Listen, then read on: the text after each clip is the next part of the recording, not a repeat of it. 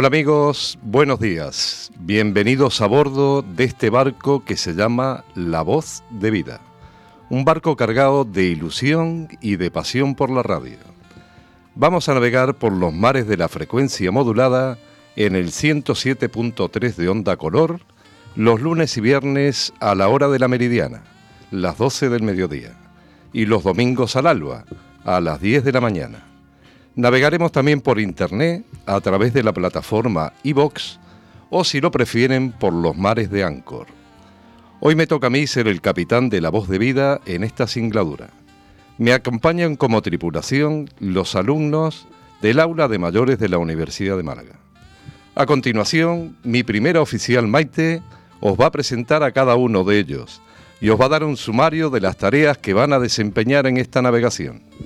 Solo me queda por decir buena prueba compañeros y que lleguemos a buen puerto.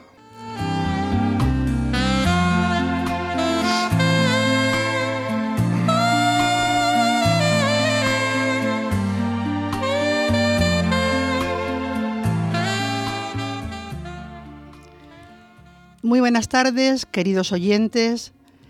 Habiéndome calado la gorra marinera y cuadrándome delante de mi capitán, Iniciamos hoy el sumario de este proceso que vamos a, seguir marítimo esta tarde.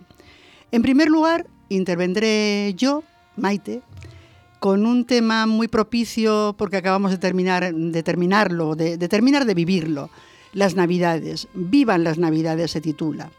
Después, nuestro compañero Pedro nos va a hablar de un ilustre malagueño, un médico que tuvo una gran trascendencia en nuestra ciudad, José Gálvez Ginachero. Más tarde, Santiago, nuestro compañero Santiago, nos va a traer un cuento dramatizado del gran autor, escritor Juan José Millás, que además eh, lo van a interpretar varios de nuestros compañeros. Y por último, José Antonio inicia hoy un nuevo título para su recorrido, ese recorrido que es, mm, lo va a hacer por tierra, pero tiene esas connotaciones también marineras. Rumbo de ida y vuelta y nos llevará, nos seguirá llevando por la estupenda, extraordinaria Bolivia. Atentos al programa, espero que lo disfruten y continuamos.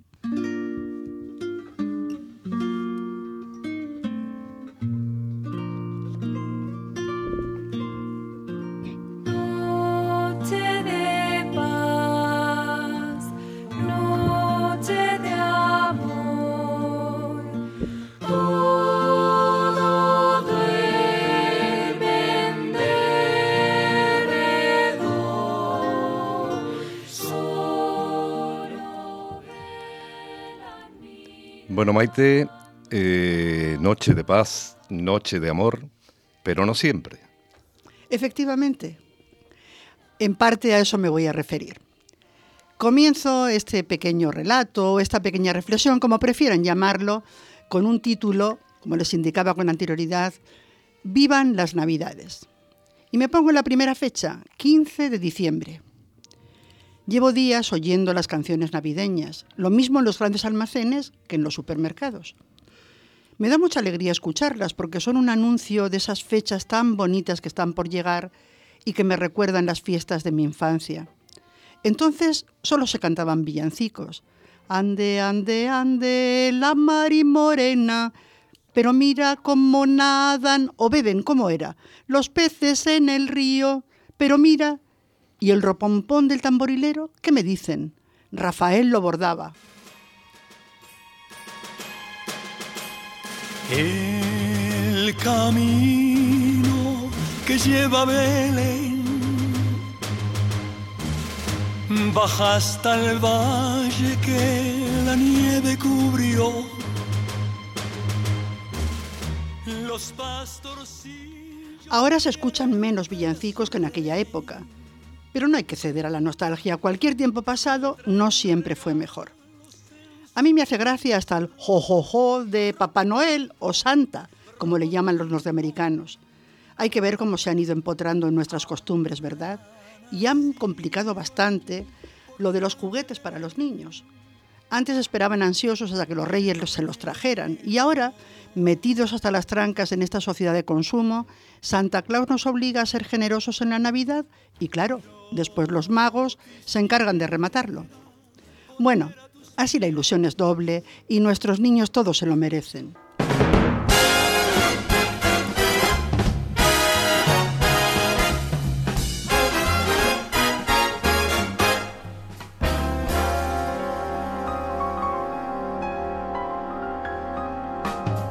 Mi amor, pórtate bien, no debes llorar, sabes por qué Santa Claus llegó a la ciudad. El todo lo apunta, el todo lo ve y sigue los pasos. 20 de diciembre. Ya se está discutiendo el tema de la cena de Nochebuena y el de la comida del día de Navidad. Y aún sin verlos, los escucho. ¿En tu casa o en la mía? con mi familia o con la contraria. Esta expresión la ha acuñado uno de mis nietos, la familia contraria, y sirve para identificar a la del otro lado, es decir, la del padre o la de la madre. Yo todavía no sé al bando al que pertenezco. Hace un par de años uno de mis hijos propuso, ¿y por qué no vamos alternando cada año en una casa distinta? Vale, coincidimos todos, parece lo más justo. Así que ahora imagino lo que dicen. Mi madre vendrá, por supuesto, no vamos a dejarla sola esa noche. Y a la tía Filomena, la pobre, viuda y sin hijos, también habrá que invitarla. Sí, sí, invitarla y además traerla, que está muy torpe con las piernas. No vaya a ser que se nos caiga y tengamos que pasar la noche en urgencias. Y mi hermano Paco, el divorciado, tampoco tiene dónde ir y creo además que esa noche le tocan los niños. Bueno, pues contamos con ellos también. Ah, espero que tu cuñado no beba más de la cuenta y sepa comportarse. Ya sabes la que organizó hace dos años. Es que con tu hermano Germán no hay manera. Parecen dos gallos de pelea. Siempre encuentran un motivo por el que discutir. Dime, ¿y cómo no van a hacerlo? El uno se afilió a vos y el otro es un podemita recalcitrante. Tú lee la cartilla antes de que venga. Yo le diré a mi hermana que haga lo mismo con su marido. A ver si tenemos la fiesta en paz. Menos mal que Marta es un encanto y las niñas no meten un ruido las tiene muy bien educadas. Tres bocas más, ¿no? Sí, sí. Y la niña quiere invitar al novio esa noche, pero no tiene a sus padres. Se han ido a un crucero, no son creyentes y las navidades les traen al pairo. Entonces, dime, al final, ¿cuánto nos vamos a reunir? Yo qué sé, dos, cuatro, cinco, cinco, tres, uno, por lo menos veinte, creo. Imposible. En nuestro salón no cabemos todos, ni siquiera tenemos sillas suficientes. Hombre, yo he pensado que quizá tu madre, como tiene una casa tan grande, a lo mejor no le importa que lo celebremos allí. Además, le sobran vajillas y cristalerías. Pobre mamá, ¿en qué embolado la vamos a meter? 27 de diciembre. Bueno, pues ahora como madre me toca hablar a mí. No sé si me han metido en un embolado o en una trampa para elefantes. Solo les diré que he terminado de villancicos hasta el moño y el jo, de Papá Noel ha conseguido ya que se me atragante. Como todavía quedan pendientes Nochevieja y Año Nuevo, he ido a informarme a una agencia de viajes por si ofrecen algún crucero para esas fechas. El que evita la ocasión, evita el peligro. Ah, y lo peor de todo, aún no sé si pertenezco a la familia Fetén o a la contraria, por si acaso no me atrevo a preguntárselo a mi nieto. Lo dicho, señores, Vivan las Navidades, felices fiestas.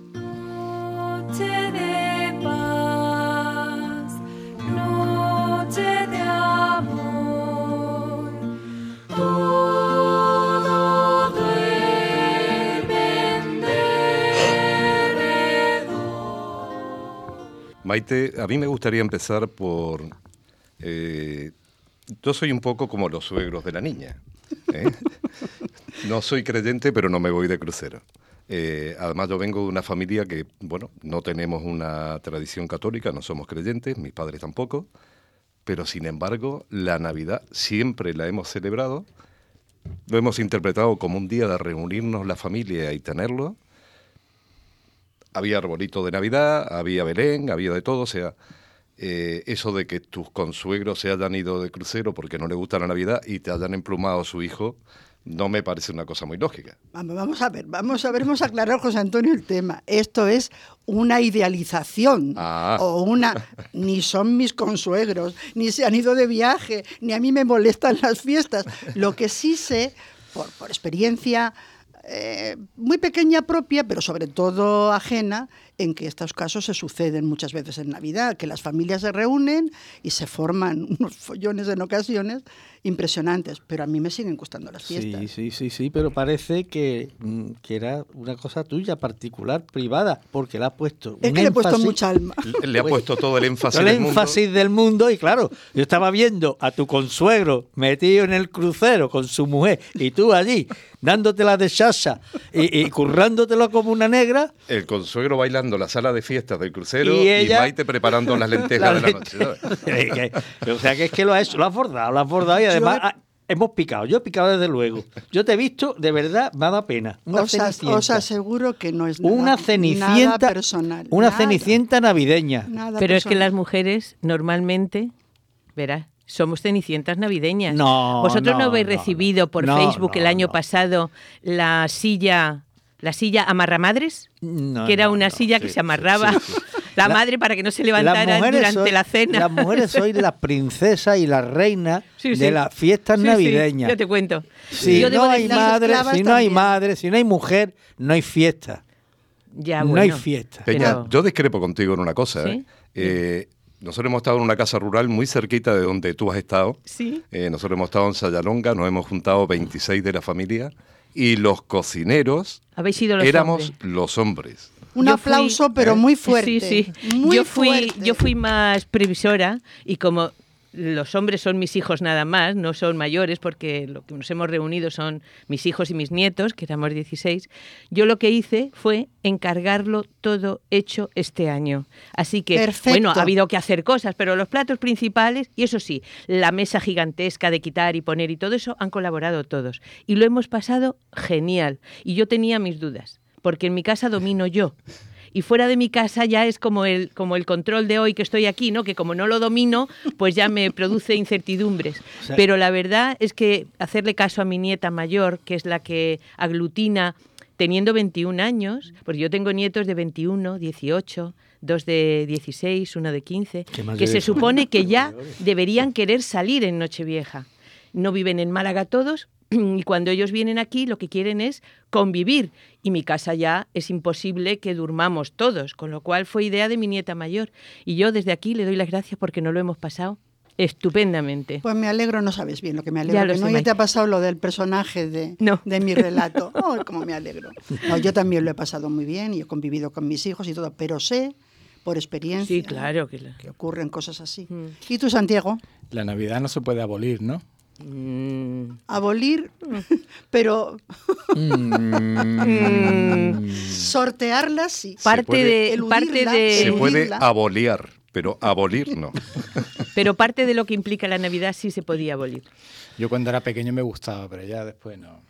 Es que Me- cuando uno se hace ya así mayorcete, mm, Pero eso es ya que- van gustando menos las Porque cosas. no tienes nietos, Santiago. Si volvieras a tener niños en la casa, volverías otra vez a intentar que aquello que cuando tú eras niño forjaste, eh, se forjó, te forjaron los padres y luego lo viviste con tus hijos, lo volverás otra vez a querer hacer con los nietos. Con más o menos Pero, esfuerzo, Peña. dependiendo del estado de ánimo, de las circunstancias. Aparte de lo... Perdón.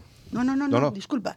Peña, que tú estás hablando de una sola familia y yo he intervenido con la familia contraria. Claro. Ya, ya, ya. Los problemas son cuando hay, pueden presentarse otras veces no, pero cuando hay la confluencia de dos, de dos o de varios y que hay además cierto malestar entre algunos y que tú sabes que cuando beben pierden un poquito los modos y surgen a veces que yo sigo siendo partidaria, hombre, más que nada por reunirse, lo que ha dicho José Antonio, Yo como por crear mi ese familia ambiente. estaba fuera. Eh, yo te digo una cosa, nosotros éramos tres familias, eh, mi, mi hermana por un lado, mi cuñado, el, el hermano de mi mujer por otro, o sea, éramos tres familias. Eh, nos metimos en Sadalonga en el medio de un hoyo de abajo que durante los cuatro días no salíamos por no subir esa carretera. Aparte no había ni internet, ni había absolutamente nada, con lo cual los niños estaban de uñas el primer día. Eh, pero te puedo asegurar que al final la convivencia de las tres o cuatro familias que estábamos fue espectacular. Posiblemente otro, otro año lo organicemos y terminemos, salga bien, y terminemos claro. mal. Pero con esto me quería referir que no es solamente eh, por el tema de los niños, de los nietos, Eh, yo también creo- está la voluntad de los mayores. pero claro. creo que la ilusión, eh, un día al año la tenemos que tener todos. Sí, es cierto. No hace falta el inculcarle a los niños ni a nadie esa ilusión. La tienes que tener tú. Hmm. ¿Vale? Y con eso yo creo que se lo traslada a los nietos, a los amigos, a los vecinos, al que sea.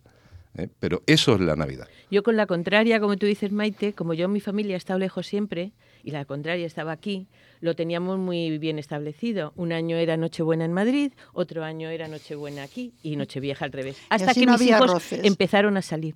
Cuando empezaron a salir en Nochevieja, se fijó la Nochebuena y Navidad en Madrid y la Nochevieja en Málaga. Y así sigo. Yo he pasado Nochebuena y Navidad con mi padre en Madrid. Claro, como Dios manda, de las Como Dios cosas hay que, manda. hay que haber una, un- una compartición. Yo comparto, tú compartes y nosotros compartimos. Y ellos comparten. Ahora y hoy en día los niños se sientan, porque antes se compraba una pandereta, se compraba una zambomba, una carraca, y empezábamos todo el mundo a cantar eh, Navidad de Philly, Mejores no hay, por ejemplo, y toda esa historia, los peces en el río, y el Málaga va a perder y va a bajar, todas esas cosas te cantaban en villancicos. ¿Por qué no dices algún día jugaremos la Champions? Porque siempre me ponéis ya el mismo estuvimos, ejemplo. ya estuvimos, ya estuvimos, ya estuvimos en ella. Pero hoy en día los niños, que yo lo he vivido, los nietos, esa- esos pequeños, eh, tan, tan ganas que te dan de comértelo y te arrepientes de no habértelos comido. Ah. Entonces se sientan en el sofá, que está arrimado en un rincón, se ponen con las tablets y no les pregunten ni cómo se llaman ni dónde están. Y están allí con sus teléfonos y con sus tablets y dices tú, bueno, los niños, los niños, los niños es que, es que no nos hacen ni puñeterísimo caso. Pues mira, nosotros hemos organizado una fiesta de disfraces después de las campanadas que me tenéis que haber visto vestida de bolsa de basura. Sí, ya, ya te vimos, ya te vimos por la foto que mandaste. Queremos fotos, Peña. Tenemos fotos, ¿eh? No hace falta. No me he gastado ni un céntimo de Ah, euro. con bolsa- Una bolsa, con de, bolsa basura de- de basura. y un lazo blanco que me até aquí. Pero lo han pasado genial. Y los niños, luego hemos jugado al Cluedo, hemos jugado. Le quitasteis, al lo- le, quitasteis los teléfonos y las tablets y esas No, cosas. es que no lo, no lo echaban en falta porque como tenían... Uy, qué raro. En mi Pues, caso lo sí, echaban sí. en falta, pero que no había, Pues no había, no había cobertura. Yo creo que tú hici- vosotros hicisteis lo mejor, porque no corristeis el riesgo. Por eso la buscamos. ah, es un sitio Bueno, donde que nada. vivamos muchas navidades Exactamente. y las podamos vivir en paz. Mira, una, una cosa sobre el tema de, lo- de los sitios donde no hay cobertura y nada. Nosotros un año pues nos fuimos a una zona de, de Jaén, eh, Veas de Segura, por esa zona en un bosque, una casa rural, un hotel rural. Y cuando entramos a- íbamos tres matrimonios, cuatro matrimonios. Y cuando llegamos allí vimos una cosa muy rara, aquí un caserón muy grande y unas puertas muy grandes. Y después una primera aparece una señora y bueno, bueno, ah, sí, yo soy Amparo y tal. Nosotros, sí, bueno, bueno, pues un momentito que voy, estoy terminando de preparar. Digo, "Pa- parece esto un convento. Digo, la, eh, la madre superiora, ¿quién es? Dice, la madre superiora soy yo. Digo, el, el padre prior, el padre prior ya va a venir dentro de un momento. Dice, pero aquí ni televisión, ni radio, ni internet, no hay nada.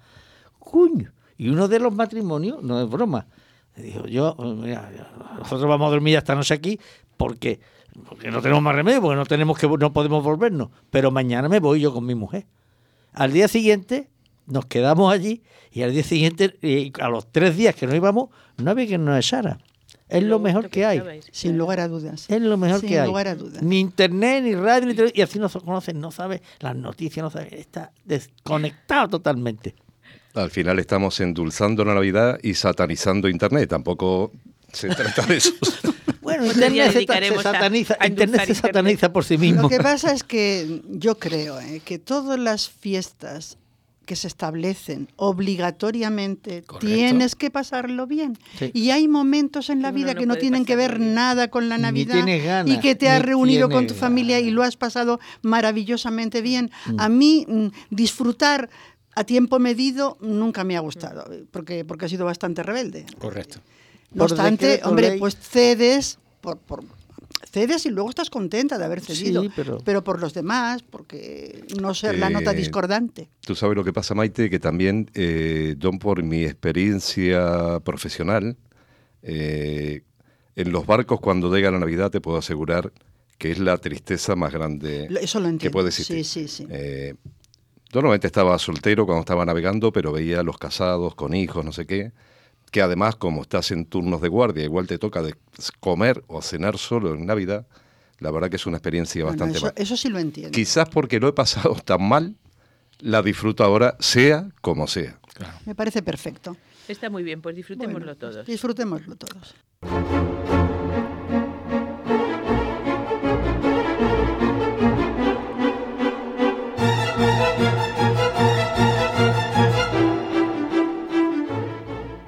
Bueno, Pedro, ¿quién es ese personaje malagueño que te acompaña hoy? Pues un médico, una eminencia médica, especialista en ginecología y obstetricia. Nada más y nada menos que don José Galvez Ginachero. Pues muy bien. Eh, ¿Qué nos puedes contar de su historia? A eso vamos. Adelante. Adelante. Pues sí, eh, él es don José Galvez Ginachero. Su padre, don José Galvez, era oriundo de Villanueva de Cameros, en Logroño, y su madre Carmen Ginachero, de origen polaco-italiano. Don José y su esposa Carmen llegaron a Málaga en 1843 y venía recomendado a don Manuel Agustín Heredia. Él también era camerano, de San Martín del Río Cameros, y le dio empleo en las oficinas del ferrocarril Málaga-Algeciras.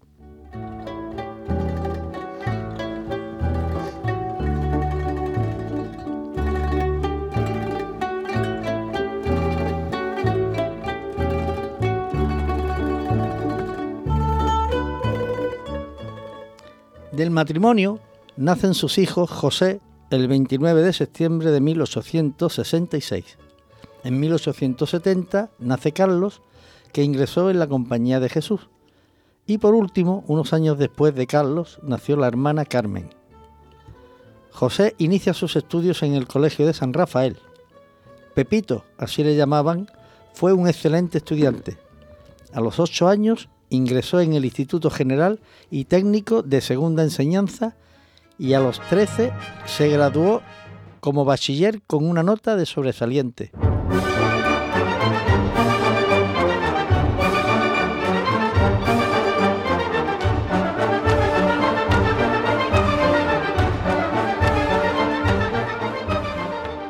En 1881, siendo ya bachiller, se plantea qué profesión tomar, si la medicina o el sacerdocio. Finalmente toma la decisión de dedicarse a la medicina, que también tiene algo de sacerdocio, pues se hace apostolado por la duración, dedicación y entrega hacia el prójimo que requiere la profesión.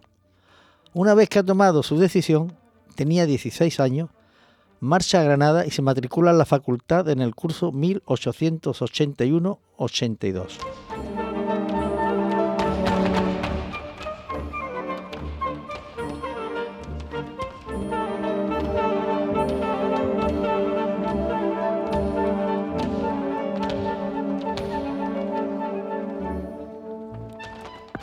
Con 23 años realiza el ejercicio de grado y obtiene el título.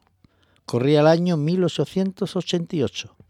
José Galvez Ginachero inicia un viaje por Francia y Alemania para tomar contacto con centros y personalidades médicas. En Berlín, donde estuvo un año, frecuentó a clínicos afamados como Bergman y a teóricos Martín y Ver.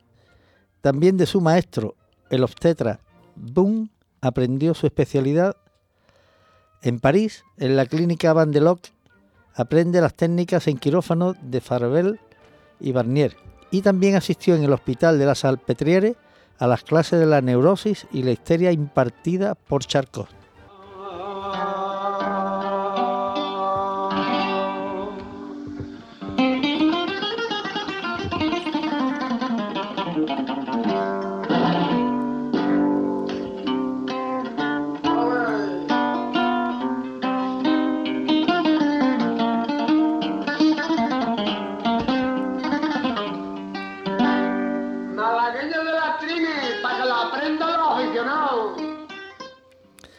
De nuevo en Málaga, el 27 de noviembre de 1893, la Diputación le nombra médico de obstetricia del Hospital Civil, sin sueldo.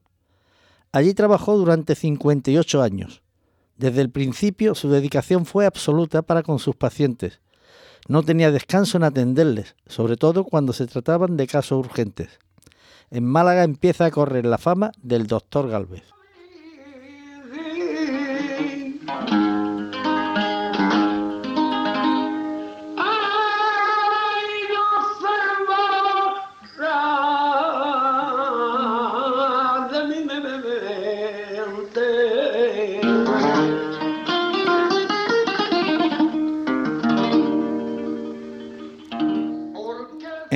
De 1894, la Diputación acuerda concederle un sueldo mensual de 2.500 pesetas. Fue nombrado, tras opositar, cirujano el 7 de enero de 1895.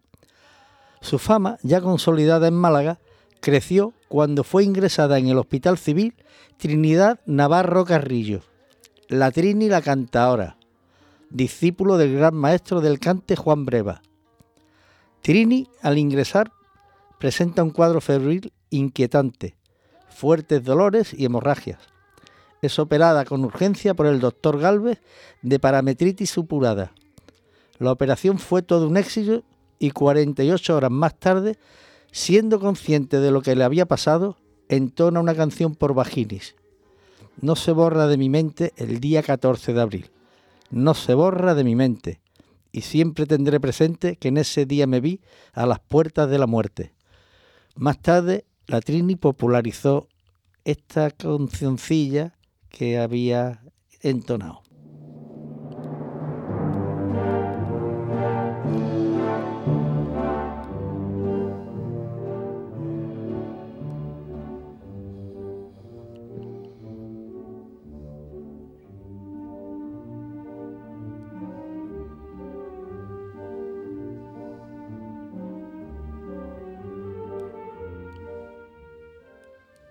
Falta poco para finalizar el siglo y otra actuación del doctor Galvez eleva su popularidad, no solo a nivel local, sino que llega a altísimos niveles nacionales e internacionales, al practicar el primer parto post-mortem de Andalucía, uno de los pocos en España y de los diez primeros en toda Europa. La niña nacida en esta situación se llamó María del Carmen Enriqueta Sánchez González. Posteriormente fue conocida como la Niña de la Ciencia, este logro representa para don José Gálvez un prestigio a tal nivel que es requerido en el Palacio Real para realizar reconocimientos y atenciones médicas a la reina regente María Cristina de Habsburgo Lorena y a grandes damas de la corte y de la alta sociedad.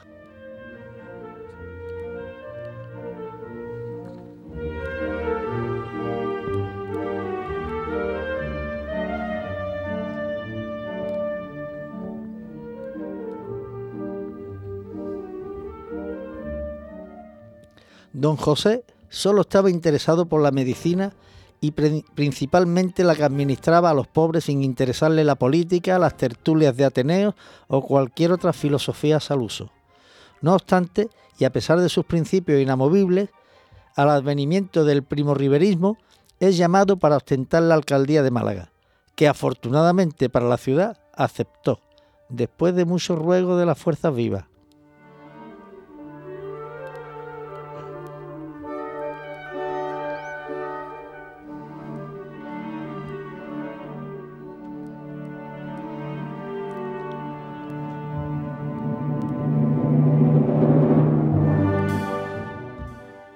En su función de alcalde, supo rodearse de colaboradores competentes, poniendo en marcha un plan de mejoras importantes para la ciudad con una visión futurista, pavimentación y ampliación de calles, la preparación para la unión del parque y la alameda, alcantarillado, escuelas, traída del agua de Torremolinos, etcétera, etcétera.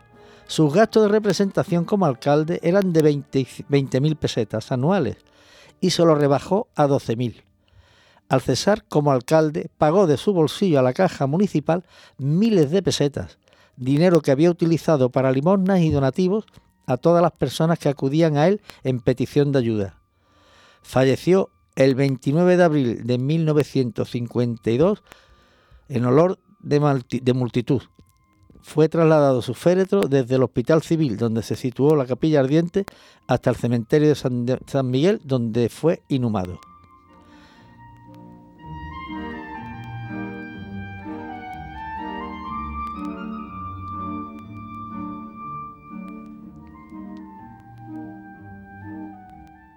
Y esto es todo por hoy, estimados radioyentes de la voz de vida.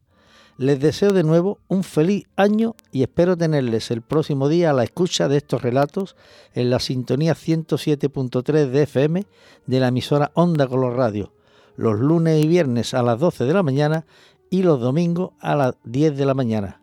y no lo olviden. Buenas tardes y siempre Pedro.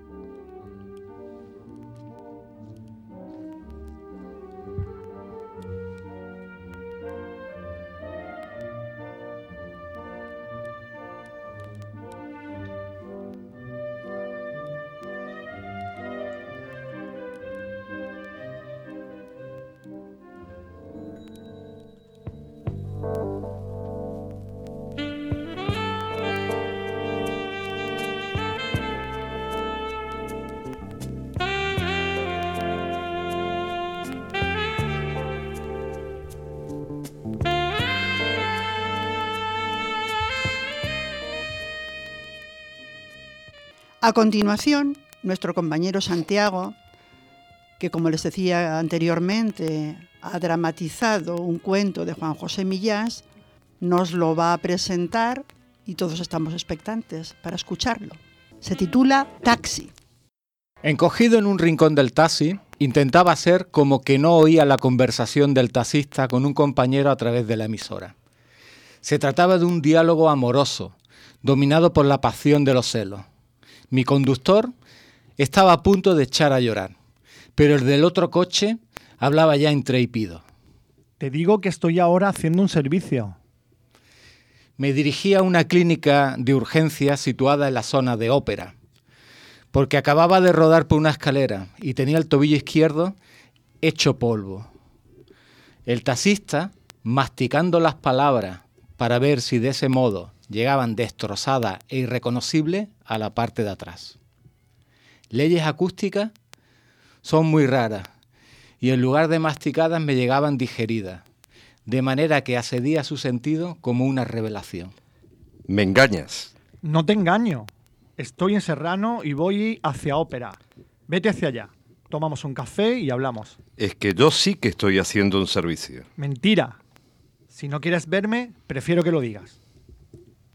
El tráfico estaba fluido. Enseguida llegamos a Cibeles. El tobillo me había dejado de doler, pero sentía en torno a él una aureola de algodón. No me atreví a bajar la mano para tocar el bulto, por miedo a que el chofer interpretara el cambio de postura como un deseo de escuchar mejor. El otro dijo que estaba en Doctor Esquerdo y que se dirigía a Diego de León. Sus destinos se separaban, como la carne inflamada de mi hueso. Finalmente, el del otro coche, para demostrar que estaba haciendo un servicio, pidió a la señora que llevaba detrás que dijera unas palabras. Hola, soy la señora que se dirige a Diego de León. Es muy doloroso verlos discutir así. Déjenlo, por favor. ¿Por favor? Como si no supiera que eres tú. ¿Que has sido ventríloco antes que taxista? La voz de la señora me golpeó en algún registro íntimo y me sedujo. De manera que, adelantando el cuerpo, hablé en dirección al micrófono. Yo soy el usuario que se dirige a ópera. Lleva usted razón, señora. Se están torturando inútilmente. ¿A dónde va usted? A ópera. Me acabo de torcer un tobillo en una escalera y me han recomendado un servicio de urgencia. Yo voy al Hospital de la Princesa, en Diego de León. Soy médico y entro de servicio dentro de un rato. ¿Por qué no viene hacia acá y le miramos ese pie? Mi taxista me hacía señas para hacerme creer que estaba siendo engañado. Pero yo ya me había enamorado perdidamente de la voz porque tenía ese tono de las mujeres que no hablan en los sueños. A Diego de León, por favor, lléveme. Dimos la huerta. Durante el trayecto construí un cuerpo para la voz e imaginé sus dedos deambulando con sabiduría por mi tobillo. El taxista vigilaba mis emociones a través del espejo. Se detuvo en la puerta de urgencia. Me bajé del taxi y el conductor me dijo, Ahí delante está el taxi que busca. No vi a nadie en la parte de atrás, pero cojeé hasta la ventanilla del conductor y pregunté por la doctora. Entonces, al otro lado del cristal, un rostro apaizado me contempló con lentitud y al abrir su boca de pez, emitió el sonido del que me había enamorado. Mientras huía arrastrando el pie izquierdo en dirección a Juan Bravo, escuché una carcajada doble a mis espaldas.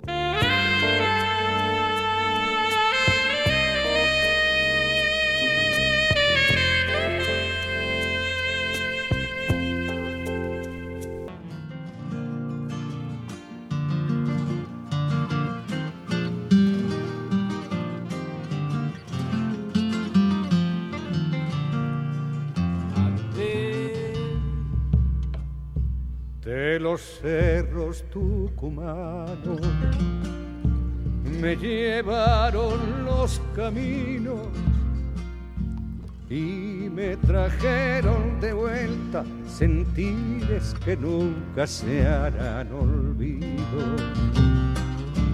Y me trajeron de vuelta sentires que nunca se harán olvido.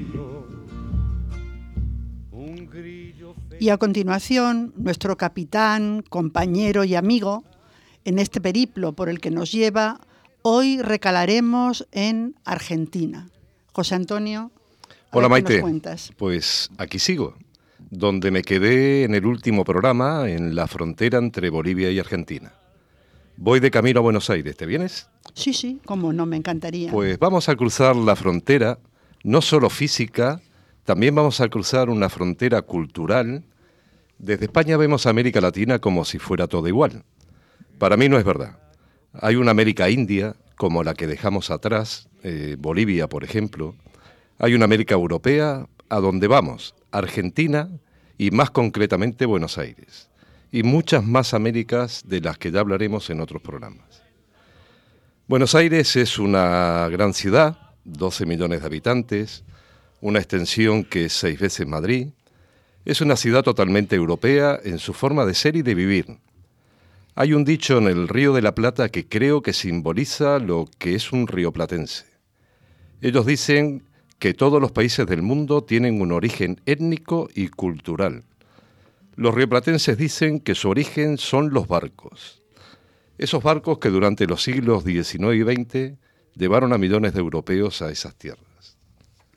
En Buenos Aires es muy significativa la cultura italiana, en su forma de ser, en su forma de comer. Eh, Peña, a ti que te gusta la comida como a mí, la base de su alimentación pues son las pizzas, la pasta o los helados. Mm. Más italiano imposible. Por supuesto no me olvido de la carne y del asado. Lo que pasa es que una buena parrilla para un rioplatense significa algo más que una comida. Es un momento de compartir con la familia y con los amigos. Es toda una ceremonia. Presumen de tener la mejor carne del mundo. No se lo voy a discutir, pero yo creo que todo el ceremonial que envuelve a la parrilla es mejor que la carne. Buenos Aires es la ciudad de las grandes avenidas y principalmente de los parques y jardines. Están repartidos por toda la ciudad. Si algún día vais, no os dejéis de visitar la zona de Retiro y la Recoleta. En la Recoleta está el famoso cementerio, sus panteones son auténticas obras de arte. Aquí están enterrados, entre otros, Evita Perón. Y Pedro, un malagueño, como Miguel de Molina. No sé si os acordáis de la película Las cosas del querer. Sí. La película está basada en su vida. Sí, sí, sí. Pues Miguel de Molina llegó a Argentina en los años 40, eh, camino del exilio, ya que era republicano y homosexual.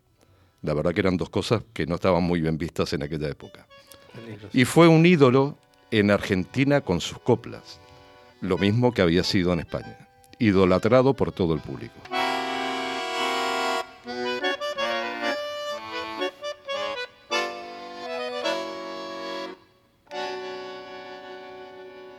Qué ganas de llorar en esta tarde gris,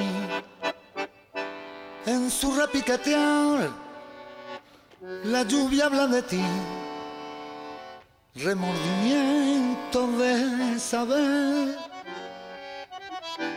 que por mi culpa nunca, vida nunca te veré, mi sol al cerrar, te ven igual calle temblando al implorar de nuevo mi querer. Buenos Aires es tango, Pero como yo sigo buscando esos signos que nos identifican a las dos orillas del Atlántico, nada mejor que un bandoneón porteño y la voz de un andaluz profundo como Diego el Cigala. Porque el tango y el flamenco son sentimientos, y cuando se mezclan los sentimientos, solo puede salir una canción como esta. Si queréis entender ese origen de los barcos que os comentaba antes que tienen los bonaerenses, tenéis que visitar los barrios más típicos como La Boca o San Telmo, llenos de casas de vecinos o corralones como los que había en Málaga antiguamente, que es donde tenían su primera vivienda los europeos que llegaban a Buenos Aires.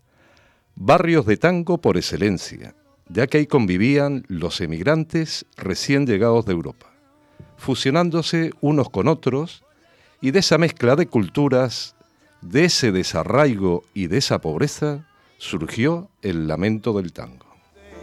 Al lastimar tu pena con su blanco bandoneo, canta, la gente está aplaudiendo y aunque te estés muriendo, no conocen tu dolor.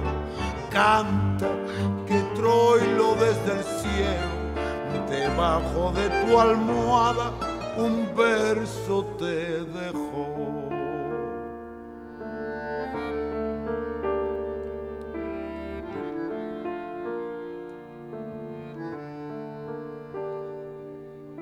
Cantor de un tango algo insolente, hiciste que a la gente le duela tu dolor.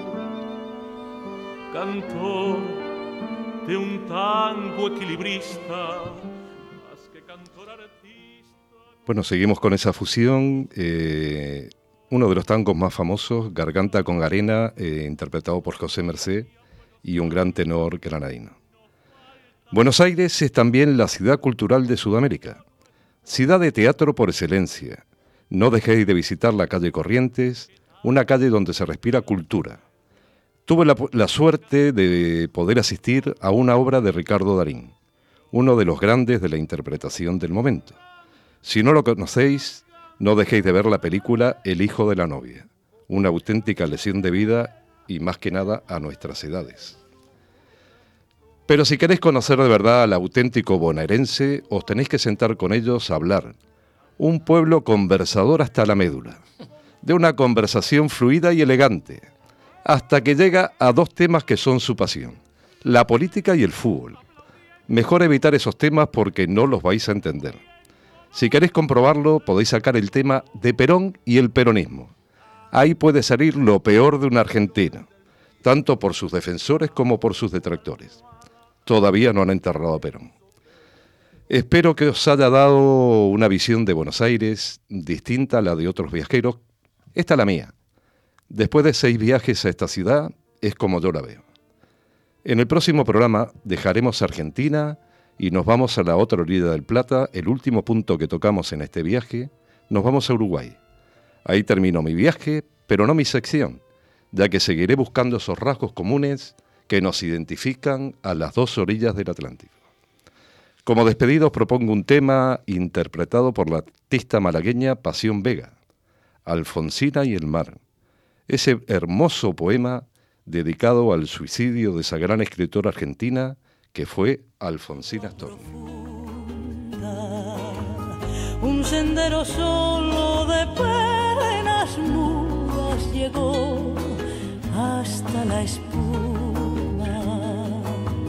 Sabe Dios qué angustia te acompañó, qué dolores viejos cayó tu voz para recostarte arrullada en el canto de las caracolas marinas, la canción que canta en el Nuevamente, eh, la lengua española que nos une a las dos orillas, a través de la música y de la poesía, porque el idioma no es solo España en América, también es América en España.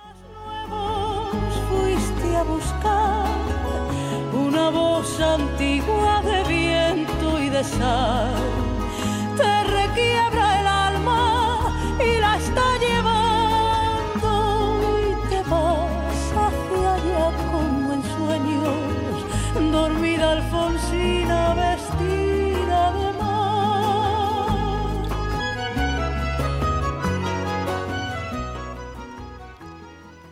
Perdona, José Antonio, yo sé que, que es un país inmenso, atractivo, que tiene una literatura que te prende, que...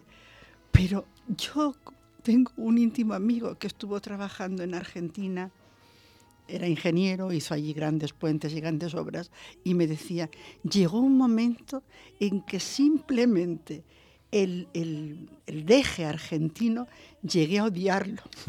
No callan, saben más que nadie, son, se consideran lo mejor de lo mejor. Te lo dije.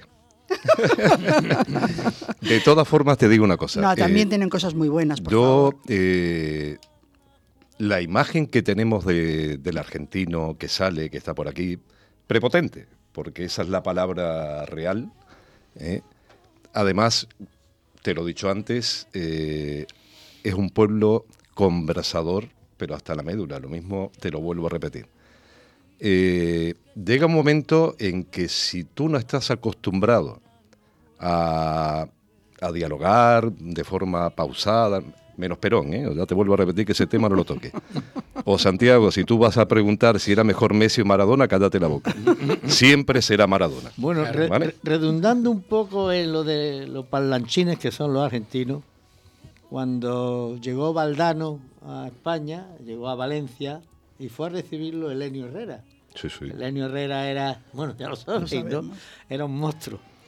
Y empezó el amigo Valdano, pues empezó con su palabrerío.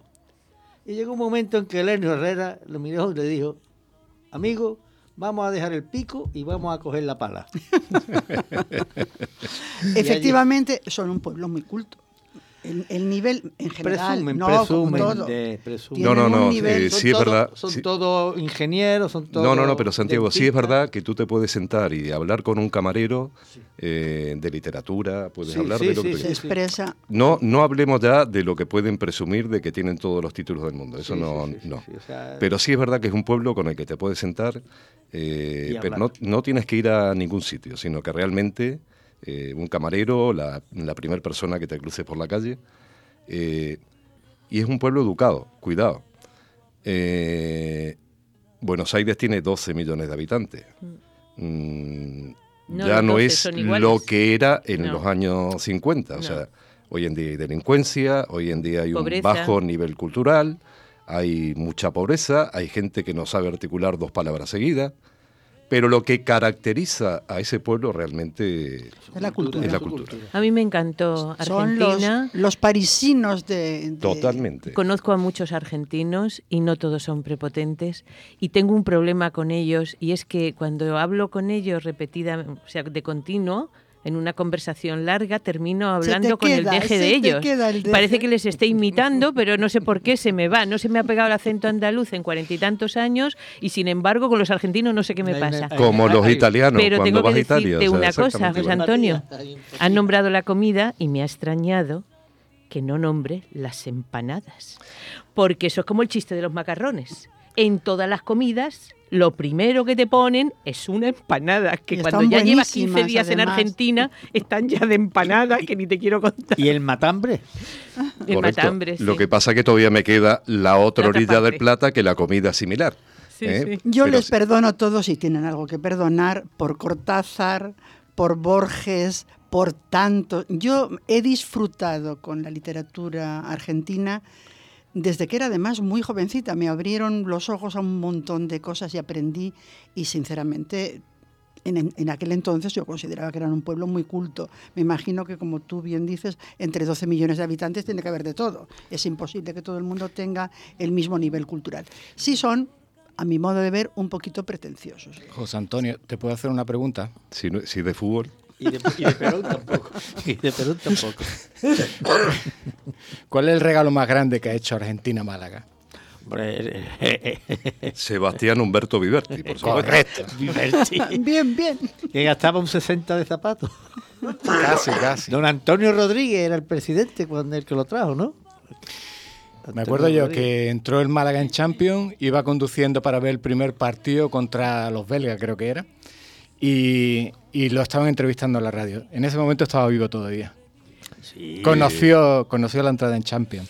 Sí, sí, sí. Lo Claro, cierto- y Su hijo, no sé si seguirá estando en el- Sigue, sigue, sigue, sigue. estando todavía. Si no lo han hecho. ¿no? Exacto, Había no, uno te que lo pregunto, que cada día hay novedades. pues, Había uno que se llamaba Viverti. Ese, ese, sí, ese. Era vecino puerta con puerta de mis suegros, en la Alameda de Colón. Pasa que Viverti ya cuando vino al Málaga mm, ya vino con una edad, o sea, Viverti no era un niño, ya No, tenía no. 29, 30 años. Ya Estaba era- casado ya era ya mayorcito. Yo querría únicamente insistir lo que significa el conocimiento que te da viajar. Viajar, no hacer, no hacer turismo, que también, pero viajar. El- lo que hace José Antonio de poder estar unos cuantos días en un país, sentarte tranquilamente en un café, hablar con los autóctonos, con los oriundos, eso mm, te abre los ojos al mundo. Es que conoces cosas que de otra forma ignoras, porque nos movemos también mucho por, por tópicos. Te quita la endogamia Por tópicos, sin lugar a de dudas. todo. sin Todos los conceptos dudas, endogámicos se te van. lugar a dudas. Claro. Hombre, lo que pasa es que yo creo que viajar es una mezcla de todo. ¿eh? Pues lógicamente tienes que ver museos, tienes que ir a los Por teatros, supuesto. tienes que ver lo que tienen. Pero para mí la, mar- la parte más importante es conocer al pueblo, la forma de vivir y lo que tú decías antes, Mati, el poderme sentar y hablar y cambiar opiniones. Y la ventaja, esa gran ventaja que hablas tú del, del lenguaje, del idioma y de las dos orillas, porque en otros países, aunque tú quieras conocer, la dificultad, si hablas mal una lengua, por mucho que quieras entenderte, hay, hay- hay un muro, un muro que, que te es difícil de Totalmente, atravesar. totalmente. Y en tu propia lengua, a mí lo que me sorprende siempre es de qué forma han enriquecido el lenguaje. Si ves una entrevista en, en- en- en Venezuela, en Bolivia, en Uruguay, que son países infinitamente más pobres que nosotros, y les oyes hablar y hablan con una corrección, lo han ampliado, lo han mejorado el lenguaje. Eso- Hablan el castellano perfectamente. Es Lo que nosotros estamos vilipendiando con las tonterías que, que- del idioma, ellos lo mejoran. Bueno, Maite, eh, cortamos, porque la semana que viene me quedo Uruguay todavía. Estupendo, estupendo. Lo esperamos con verdadero afán. Queridos oyentes y espero que amigos, hemos llegado al fin de la singladura.